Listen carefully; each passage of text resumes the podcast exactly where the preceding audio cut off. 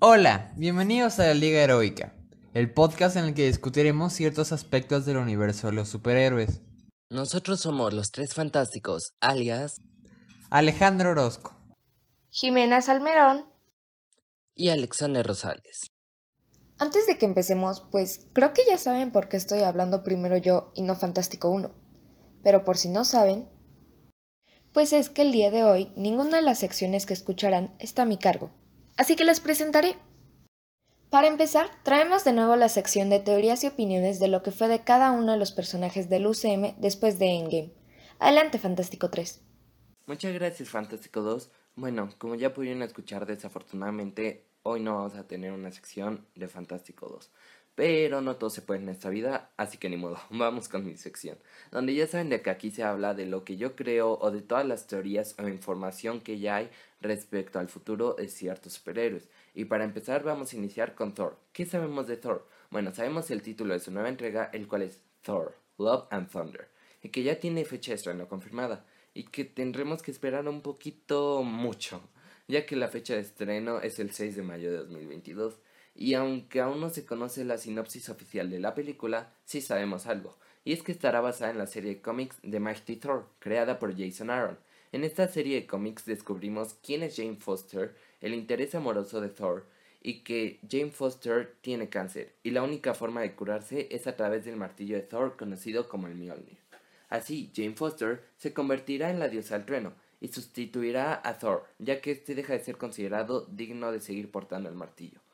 Pero hay que recordar algo bastante importante que de hecho yo dije en capítulos anteriores, y es que recordemos que al final de Endgame, Thor se une a los Guardianes de la Galaxia, por lo que no sabemos a cierta ciencia cómo será su participación, ya que todo es posible, incluso que su participación en la película sea un papel secundario, mientras que Valkyria, a la que vimos por última vez como reina del nuevo Asgard, será al fin abiertamente bisexual, convirtiéndose en el primer personaje del colectivo LGTBI en una película de Marvel, quien posiblemente estará buscando activamente a una reina que lo acompañe.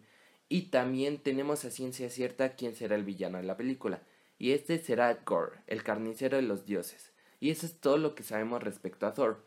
Ahora, como segundo superhéroe, pasemos con Hulk, y muchos me dirán, pero Hulk literalmente quedó destruido del brazo después de haber chasqueado el guante de Thanos. Sí, yo lo sé, yo lo sé.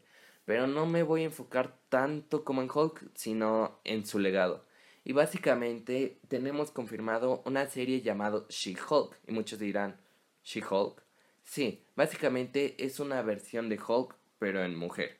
Básicamente es que tal y como sucede en los cómics, que ella apareció por primera vez en un título llamado Savage She-Hulk, su condición es que básicamente adquirió todo lo de Hulk luego de recibir una transfusión de emergencia de su primo Bruce Banner, quien recordemos que es Hulk.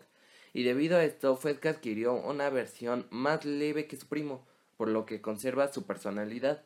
Básicamente un Hulk que vimos en Avengers Endgame, pero ahora en mujer, donde obviamente no, no, no veremos al típico Hulk de destrucción y, y, y, andar aventando cosas, no, sino que obviamente ella tiene su personalidad y ella pues, puede, pudo combinar desde un inicio tanto su cerebro como la fuerza. Entonces va a ser interesante ver cómo van a tratar este personaje, porque claro, esta serie se confirmó que va a ser un poco cómica. Entonces, y de hecho el personaje es así, cómico e irónico. Entonces, pues va a ser interesante el cómo van a manejar todo este tema de She-Hulk.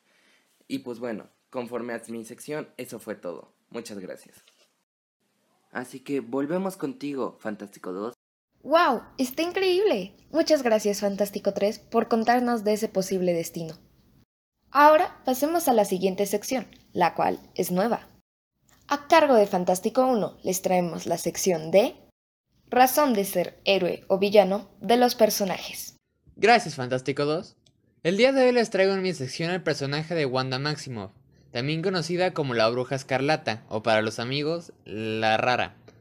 La Bruja Escarlata tiene un pasado turbio.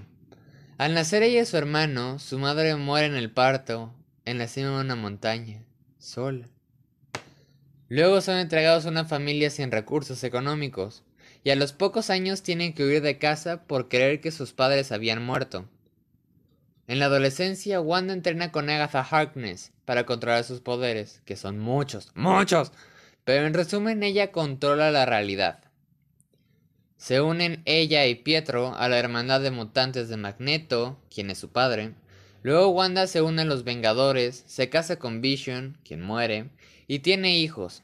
Luego Agatha, su mentora, le borra la memoria de ellos. Después es secuestrada por Doctor Doom y crea una realidad como la de WandaVision, en donde todo es controlado por ella.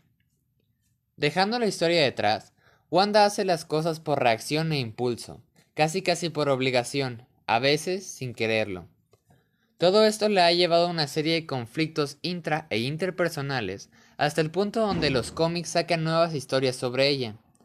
En mi opinión personal, la bruja escarlata es un personaje con un poder tal vez exagerado porque, seamos realistas, es Marvel, que la lleva de un inicio muy bueno a una continuación absurda. Gracias a los productores de Marvel y a la magia de la adaptación cinematográfica, se logró recuperar este personaje en las películas desde Capitán América y el Soldado del Invierno hasta Avengers Endgame. Es un personaje que se ha vuelto bastante cumplidor y necesario. Eso fue todo por mi sección. Gracias. Vaya, sí que tiene sentido, pero pues lamento decir que... Eso fue todo por el episodio de hoy. Si quieren escuchar más de nosotros, nos pueden seguir en estéreo como Fantástico 1. Fantástico 2. y Fantástico 3. También nos pueden seguir en Instagram como Jin-Salmerón. Y en Twitch como Alexasino33. Y recuerden, nosotros no somos tres superhéroes, solo somos tres soquetes.